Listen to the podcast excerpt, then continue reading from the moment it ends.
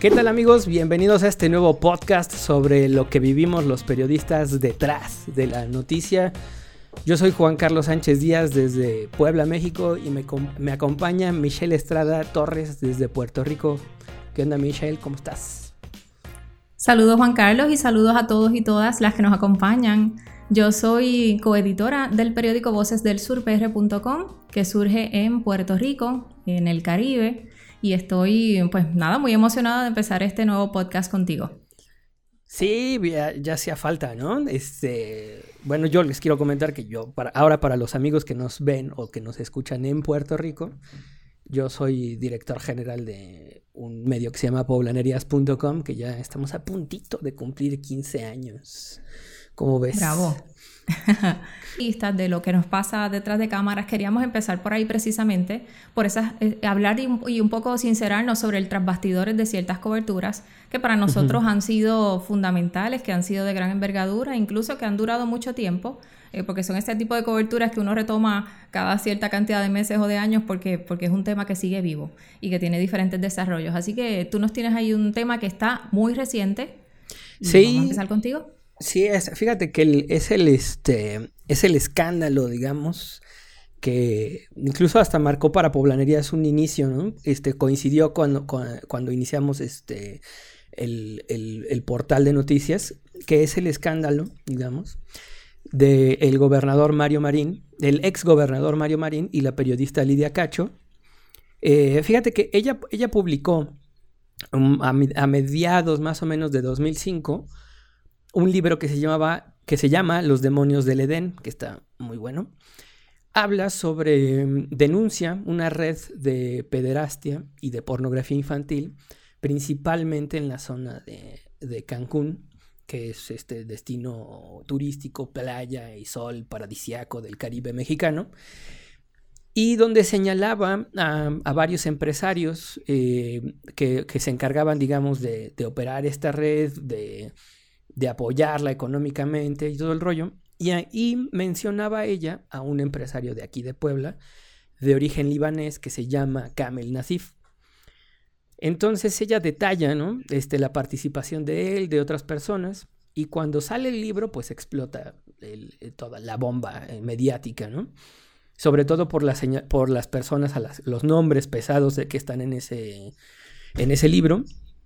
Y entonces, pues eso no le parece a, Kamel Nasif, que era este pues amigo íntimo aparentemente del entonces gobernador de Puebla, Mario Marín, y le pide de favor, pero eso nosotros todavía no lo sabíamos, ¿no? O sea, le pide de favor que pues se encargue, ¿no? De como que le dé una lección a la periodista que ella vivía en, en Cancún. Entonces, pues lo, que en ese momento los periodistas sabíamos es que se había publicado un libro y que uno de los mencionados estaba denunciando o demandando más bien a la periodista autora del libro, ¿no? Entonces, eh, de pronto sabemos, un día, meses después de que se desata esto, ya hacia más o menos diciembre, que la periodista está llegando detenida desde Cancún a Puebla, ¿no? La presentan este, ante medios, dicen todo el, todo el rollo. Y después de unos días de, pues, de estarla asesorando a sus abogados y todo el rollo, ella sale. Eso te digo fue un diciembre. Para febrero, diciembre de 2005, para febrero de 2006, o sea, dos meses después, explota otra bomba. El periódico La Jornada, me parece, que es un periódico de circulación nacional, saca unas, eh, en su versión impresa una versión estenográfica y publica en su web los audios completos de las llamadas que Kamel Nasif y Mario Marín Torres tuvieron este, en esos días, en esos meses, para, este, para que se traje, para, para manejar, digamos, la detención de, Lidia Cacho, ¿no? Entonces, em, lo, que salió, lo que se quedó de esas conversaciones es es que conspiraron, digamos, para actuar a, la par de la, mm, no más bien al margen de la ley porque no hicieron una detención legal. Para empezar, eh, eh, policías del estado de Puebla fueron hasta el estado de Quintana Roo, donde está Cancún, a detener a la periodista, cosa que no debieron hacer, ¿no? porque pues, tenían que tener ahí una vinculación entre, entre la policía de cada estado. Y cuando la detienen, ahí están las grabaciones también, se ve, todo se ve muy, digamos, como truculento, ¿no? Dentro de lo que se supone que pasó, de lo que se ve y de lo que se ha declarado que, que pasó, pues estos nada más la agarraron y la metieron al coche, ni siquiera presentaron bien una denuncia, o sea, como el, el clásico este, orden de aprehensión, etcétera, ¿no? Y la trajeron en carro desde Cancún hasta Puebla, que son, pues mira, dependiendo del vehículo, si tú quieres, y del tráfico, pero no son menos de 15 horas de, de, eh, a carro. Y se la trajeron en una sola, este, o sea, de en un solo, o sea, no pararon para nada. Entonces, eso nos empezamos a enterar en, la, en las conversaciones que sale, pero lo, esa no es la nota, digamos. La nota es cómo se dio esa conversación. Entonces, este, una la, frase famosa a partir de esa conversación es mi gober precioso, ¿no? Porque se saludan, o sea, levanta el teléfono y le dice, ¿qué pasó? ¿Qué pasó, Camel? Y el otro le dice, mi gober precioso. Y, y luego contesta, mi héroe chingao. Y empiezan a comentar su triunfo sobre, sobre cómo le dieron una lección cito lo que dijeron, dijo, eh, ya, le, ya le terminé de dar un pinche, un coscorrón a esta pinche vieja. Y, entonces habla de cómo, este, pues del, digamos, del método de tortura, digamos, que decidieron, este, eh, ocupar, dijeron, se la traen en coche, aunque quiera ir al baño, eh, no la van a dejar ir y si tiene necesidad de hacerlo, pues Mira, ya no voy a repetir textual, ¿no? Digamos, porque dicen una serie de, ya, nos imaginamos lo que palabras, ¿no? Entonces le dice, este, pues, si tiene que ir, se, aguanta o, se hace. Este, y, y, sigue diciéndole, este, por ejemplo, Camel dice, este, no, yo ya fui a la televisión y, dije que aquí al gobernador no le a que también a otro medio le declaró Aquí al gobernador no le tembló la mano, aquí se hace cumplir la ley y todo el rollo. Y, tienen este discurso, esta narrativa misógina, de violencia, pero violencia en dos sentidos, la violencia hacia, el periodismo, hacia la libertad de prensa, y aparte hacia, Lidia como mujer, ¿no? O sea, se ve un, un, claro comportamiento machista. Y luego, eso ya es este, como más de suposiciones, en agradecimiento, Camel le dice, este, te voy a mandar una botella de, de coñac bellísima que tengo aquí.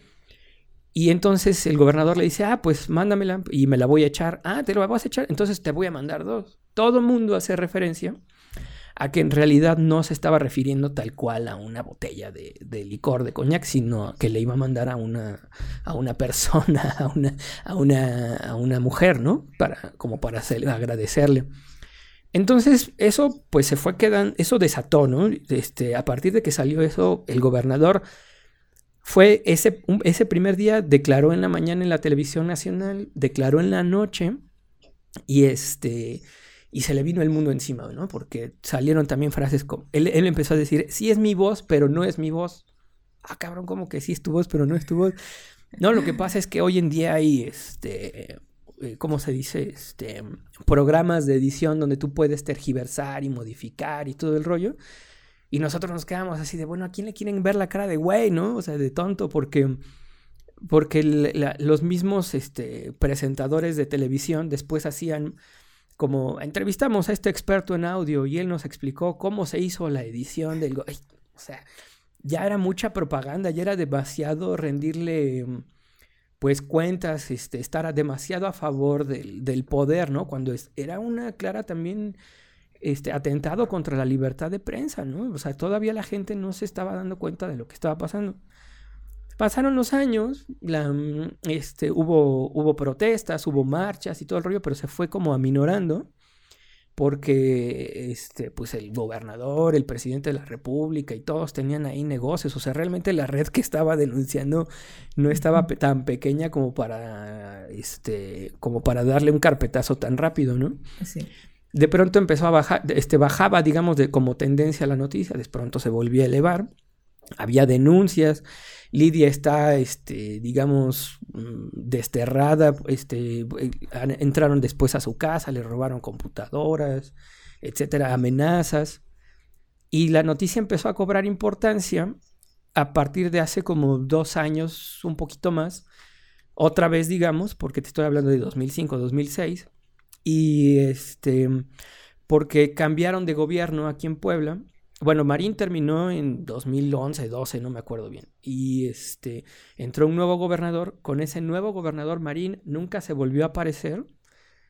Y luego, eh, hace dos años que volvió a haber elecciones, otra vez apareció en la escena pública política Mario Marín y, este, y dijeron, ok, ya lo ubicamos, ahí está, no sé qué, allá hay una este, orden de aprehensión de la Interpol, pero se volvían a hacer de la vista gorda todo y de pronto no lo detenían y no lo detenían, aunque se suponía, se suponía que todo el mundo andaba, sabía dónde estaba, ¿no?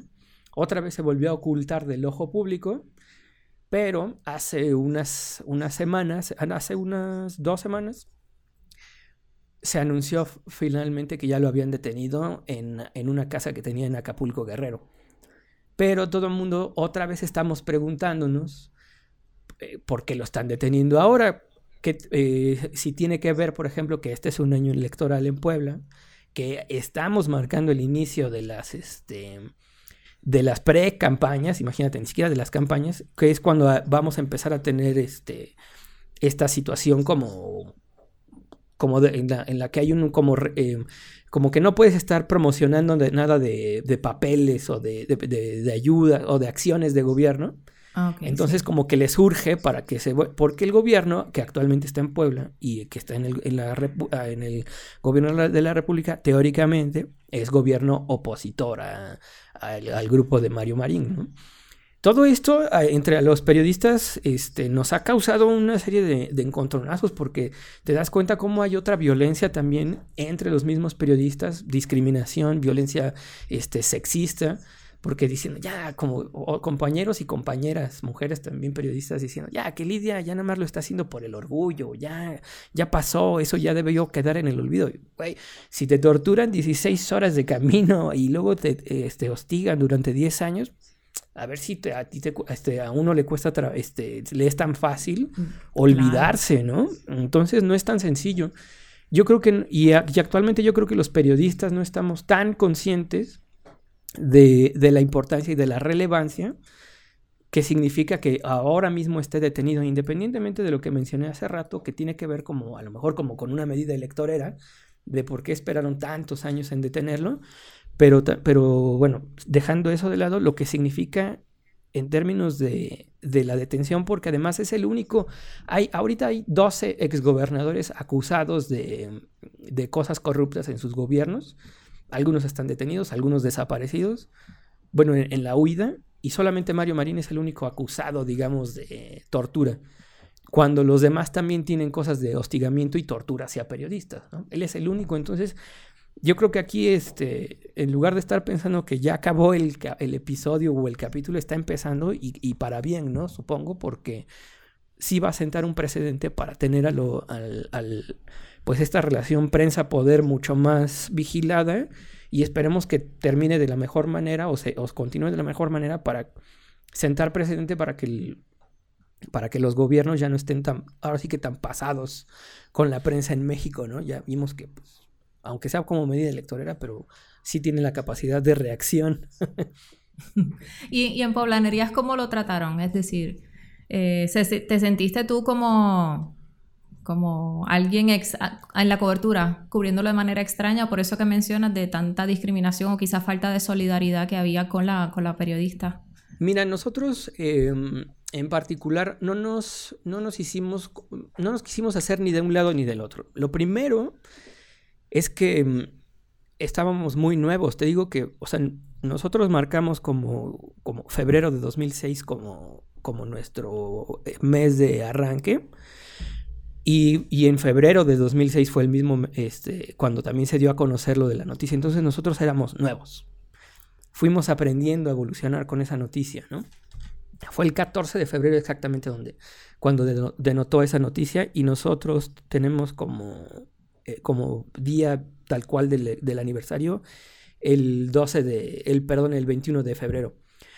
Entonces hubo mucho, mucho aprendizaje alrededor. La verdad es que le entrábamos de pronto como con mucho, este, con mucha pasión porque pues era la solidaridad con la compañera, pero también habíamos de, aprender a decir, a ver, está bien, o sea, no, no vamos a ni a minimizar pero tampoco a maximizar, ¿no? O sea, ah, queríamos, este, queríamos también mantener esta, esta, situación más o menos neutra, aunque por, por dentro, digamos, en el hígado estábamos totalmente enojados, ¿no?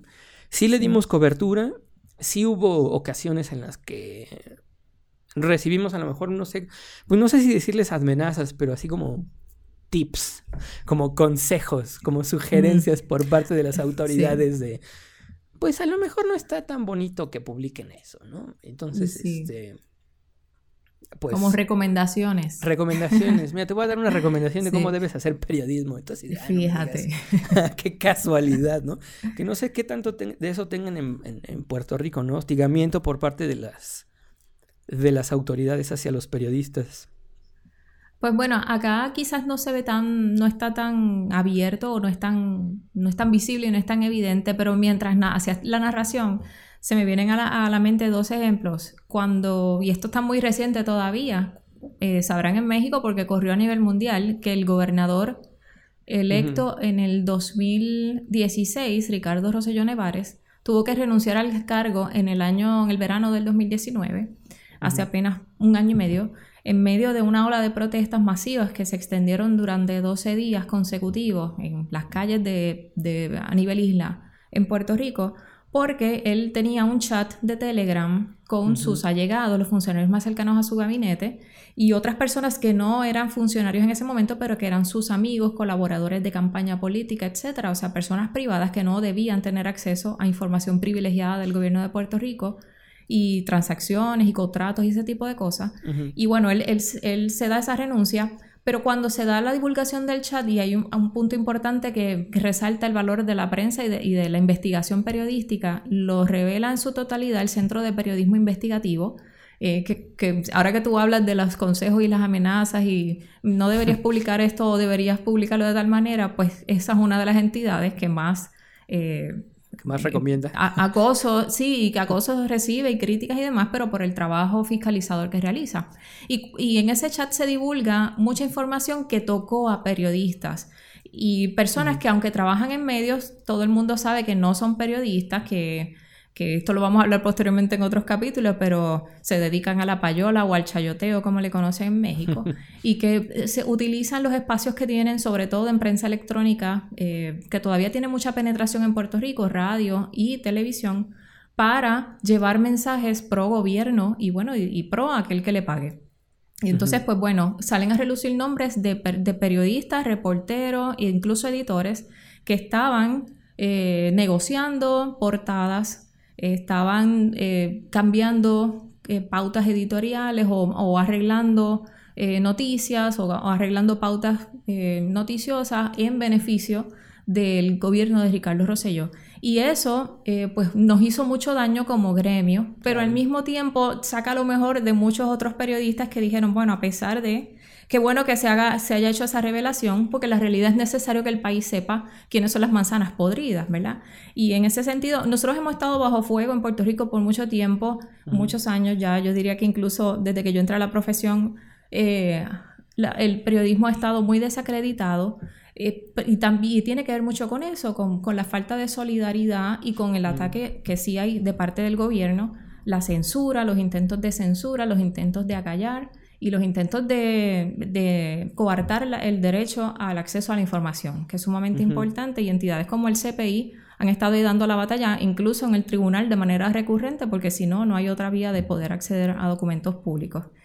Y lo otro que, quería comentar era que nosotros en, ese, en, las coberturas en general, acá mm, supongo que ustedes han, habrán hecho y siguen haciendo en, a posteriori, es el ejercicio de qué publicamos y cómo, qué publicamos, con qué ángulo, eh, eh, ok, esto no lo vamos a publicar en este momento, vamos a, tratarlo más adelante, porque la realidad es que es un ejercicio diario del periodismo. A, eso nos dedicamos los editores y las editoras y los, y los reporteros en general, que son los que están recogiendo la información a diario. En ese proceso de discernimiento Ahí es que se hace periodismo y eso pues no lo tiene esa preparación ni la capacidad ni la voluntad tampoco, ni la ética, la tiene todo el, mundo, todo el mundo para poderlo hacer con responsabilidad. Uno de los casos que yo quería compartir eh, en el episodio de hoy era un juicio que nosotros hemos estado ocurriendo desde el primer día el asesinato de una joven universitaria. Ella se graduó de chef y estaba estudiando comunicaciones para convertirse en periodista. Se llamaba Valerian Almodóvar Ojeda, tenía 23 años, residente del área sur de Puerto Rico, y encuentran su cadáver una mañana en un pueblo que no es el pueblo donde ella residía, sino es un pueblo ubicado en la montaña puertorriqueña, en el campo. Mm. Y, luego que encuentran el cadáver, eh, empieza, em, eh, de repente es el cadáver de una mujer que no está identificada. Así que empieza como un caso de una mujer asesinada que la encontraron envuelta en bolsas plásticas y que no se sabía pues quién era.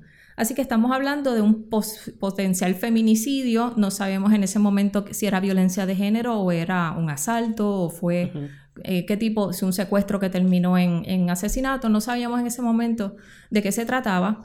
Y entonces pues se activa nuestro, nuestro proceso de, reporteo y de, investigación como cualquier otro caso. Sin embargo, luego surge que hay una joven desaparecida en el municipio de San Germán y empieza entonces en esas primeras 48 horas eh, a crecer la sospecha de los allegados, familiares y sobre todo las amigas de Valerian de que podría tratarse de ella.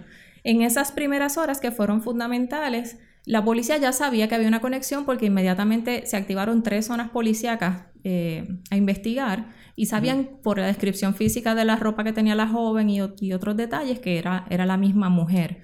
Pero eso no se divulga públicamente hasta tres o cuatro días después. El caso es que nosotros tuvimos acceso a fuentes de información que nos fueron enterando de lo que estaba pasando prácticamente al minuto. Eh, pero para nosotros ha sido, por lo menos para mí, que he estado dentro de la reacción de Voces del Sur encargada principalmente de ese caso, un proceso de ejercitar la discreción ¿verdad? y de, discernir, porque mucha información que nos llegó no se podía revelar en el momento. Eh, es, que porque tienes que debatir de pronto entre eh, si complico la investigación si meto en peligro a alguien, o si, o en una de esas hasta pone sobre aviso, ¿no? Eh, ah, ¿Cuántas, este, ¿Cuántos criminales, por ejemplo, podrían eh, escapar o, prolongar su captura de las autoridades gracias a la información que la prensa está dando, ¿no? Que no debería, pues. Que no debería. Y, y es la responsabilidad en este caso porque, como siempre yo le digo a mis colegas y cuando he tenido oportunidad de dar clase en la universidad, nosotros tenemos una responsabilidad con la víctima, que es una mujer que está muerta y que no puede hablar, que ya no tiene manera de defenderse. Entonces, pues, eh, siempre pensando en la víctima, en su familia que le sobrevive, que son víctimas también de la, violencia y de la situación, y bueno, de los derechos del acusado y del sospechoso en ese momento, que luego resulta que es un hombre, se identifica como sospechoso, luego posteriormente es acusado. Nosotros eh, eh, estuvimos publicando en primicia mucha información por ejemplo, cuando se identifica finalmente que fue su papá el que la identifica.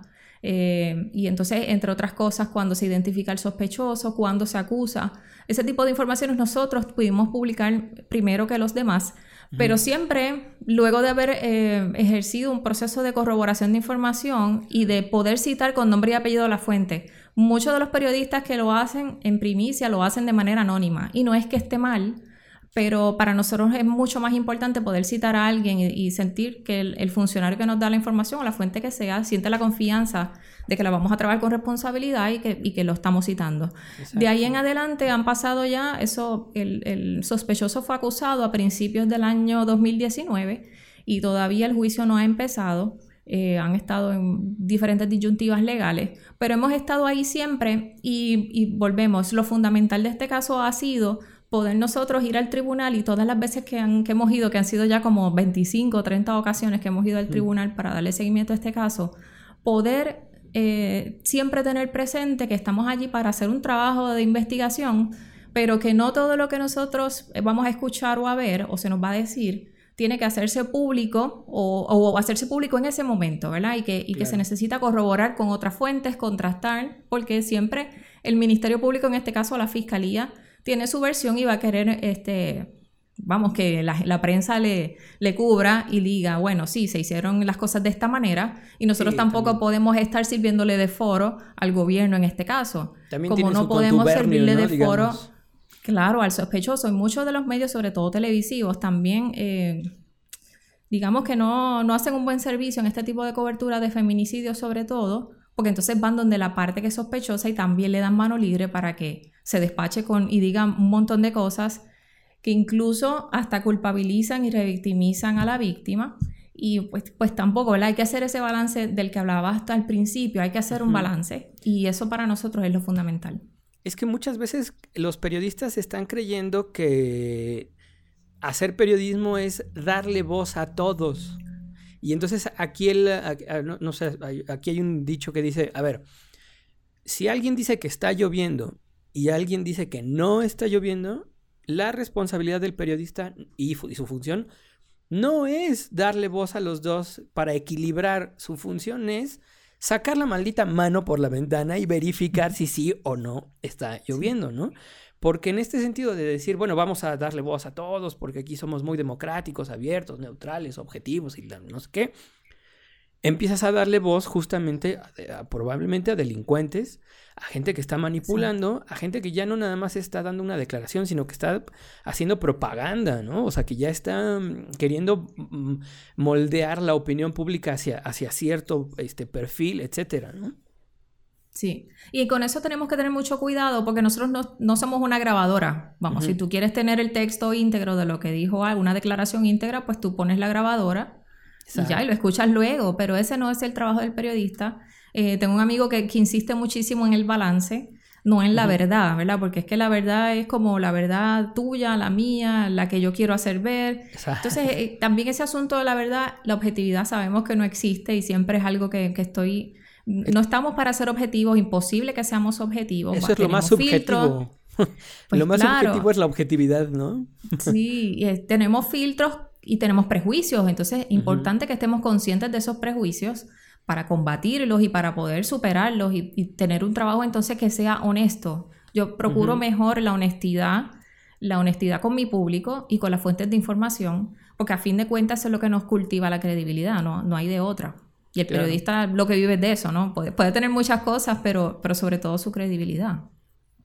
Es que el, el y, ese es el poco valor que, que además le dan, ¿no? Porque antes que periodistas somos personas y como personas necesitamos tener una credibilidad también. Se trata de un asunto de congruencia incluso, de que a veces acá decimos este, en la oficina, es que ser periodista no es un, un empleo o una profesión, sino es un estilo de vida y tienes que estar eh, llevándolo a cabo aunque, aunque ya hayas terminado de, producir información, de editar alguna nota, no, pero sigues siendo periodista. Y entonces, aunque sea una conversación de café, una conversación de vía telefónica con algún familiar, etcétera, no tienes que seguir teniendo esa, esa responsabilidad y no estar diciendo, oye, dicen esto, dicen aquello, justamente para seguir ejercitando esa credibilidad y, ejercitando el, esa, esa, ese, digamos, como esa, esa situación metódica donde nos tenemos que meter. Yo creo que se nos olvida de pronto, y, yo, lo, por, porque ambos hemos dado clases de, de periodismo, ¿no?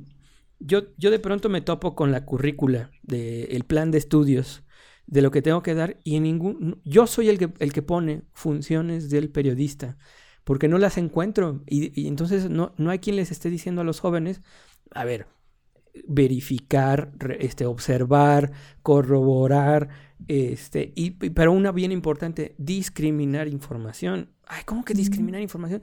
Sí, porque, pues, no sé, a lo mejor no es importante que digas que era, que el árbol era verde o que la tarde despejada, el cielo y la chingada. No, a lo mejor eso no. Vas a, o sea, se los pongo en un asunto caricaturesco, ¿no? Pero, por ejemplo, en casos más, este, mucho más serios y de, un impacto social mucho más importante, como el caso de un feminicidio o en el caso de, un, de una tortura hacia una periodista, evidentemente no, va a haber detalles que no vas a poner, uno por prudencia, otro por, por, eh, compromiso y responsabilidad con las víctimas y otro también pues porque no vas a poner sobre aviso al, delincuente de las cosas, ¿no? Y luego, y algo que dijiste que bien importante, no somos grabadoras, ¿no? O sea, no somos escribanos o secretarias este, para estar reproduciendo íntegro lo que... No, no, no. A ver, si a mí me va regresando al refrán que dije hace rato, si tú eres el que está diciendo que sí está lloviendo, a ver, dime pruebas a ver, presenta eh, y te voy a cuestionar. Y si, tú eres el que dice que no, igual te voy a cuestionar de la misma manera. Ahí sería el equilibrio. Ahí sería realmente el verdadero que cuestionar de, con la misma, con el mismo rigor a los, a, ambos este, bandos, ¿no? No sé ahí tú cómo veas. sí, bueno, y no es una cosa que uno aprenda ni en la universidad, ni, ni quizás en sus primeros años de profesión. Toma tiempo darse cuenta. En el camino uno debería poder tener mentores que lo, que lo orienten a una, ¿verdad? Hacer un mejor trabajo en ese sentido. Y yo, bueno, trato de hacer lo que puedo, inculcar eso en, los jóvenes con los que tengo contacto en la academia.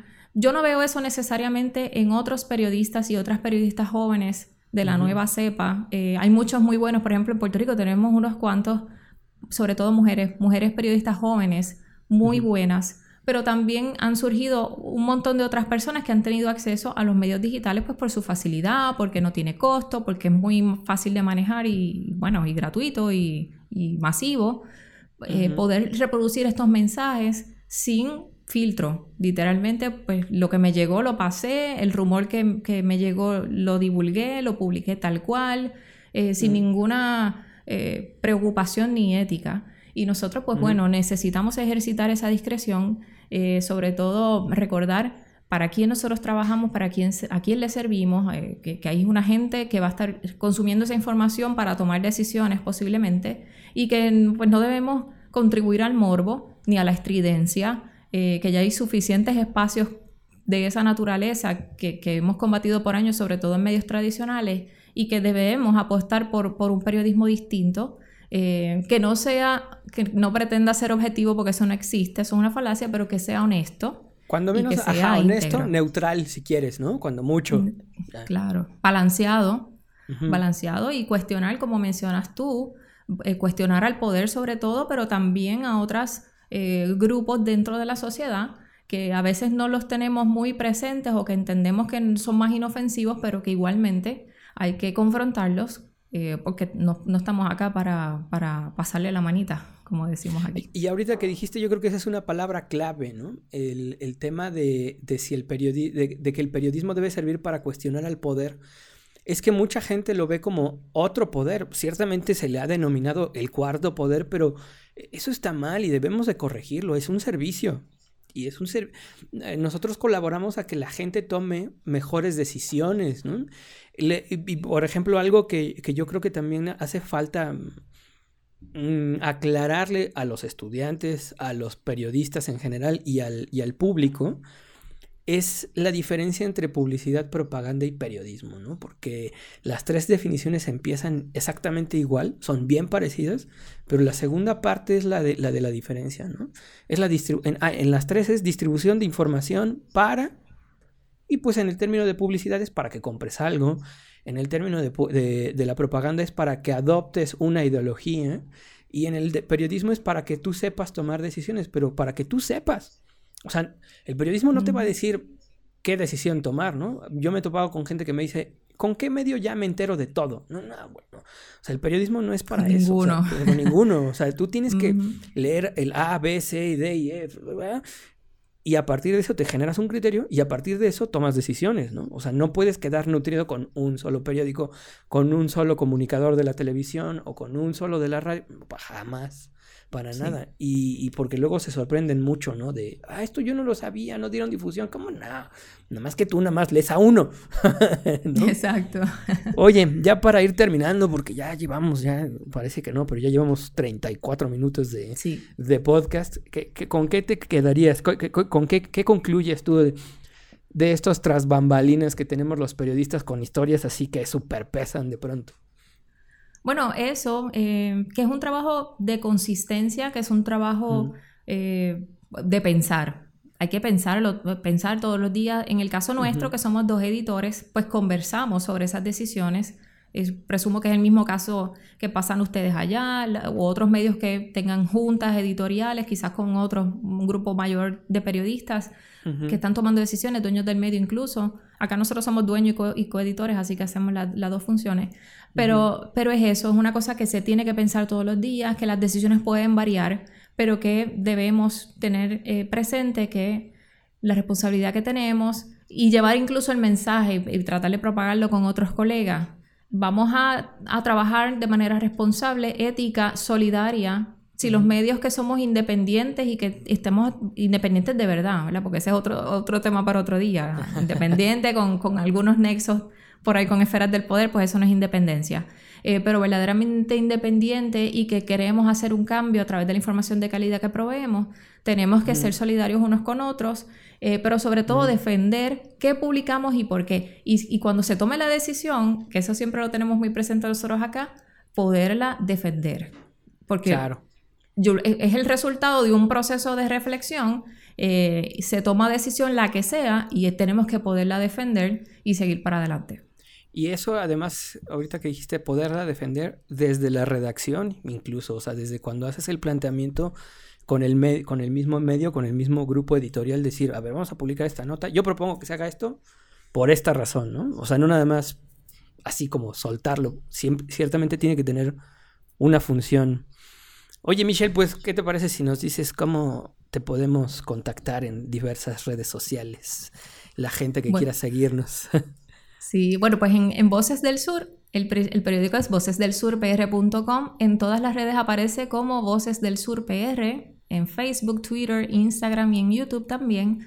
Y mm. mi, cuenta de Twitter es arroba Mestrada Torres. También estamos allá publicando información del área sur de Puerto Rico, pero también de asuntos nacionales eh, que son de importancia, pues ya un poco para una, una audiencia más amplia.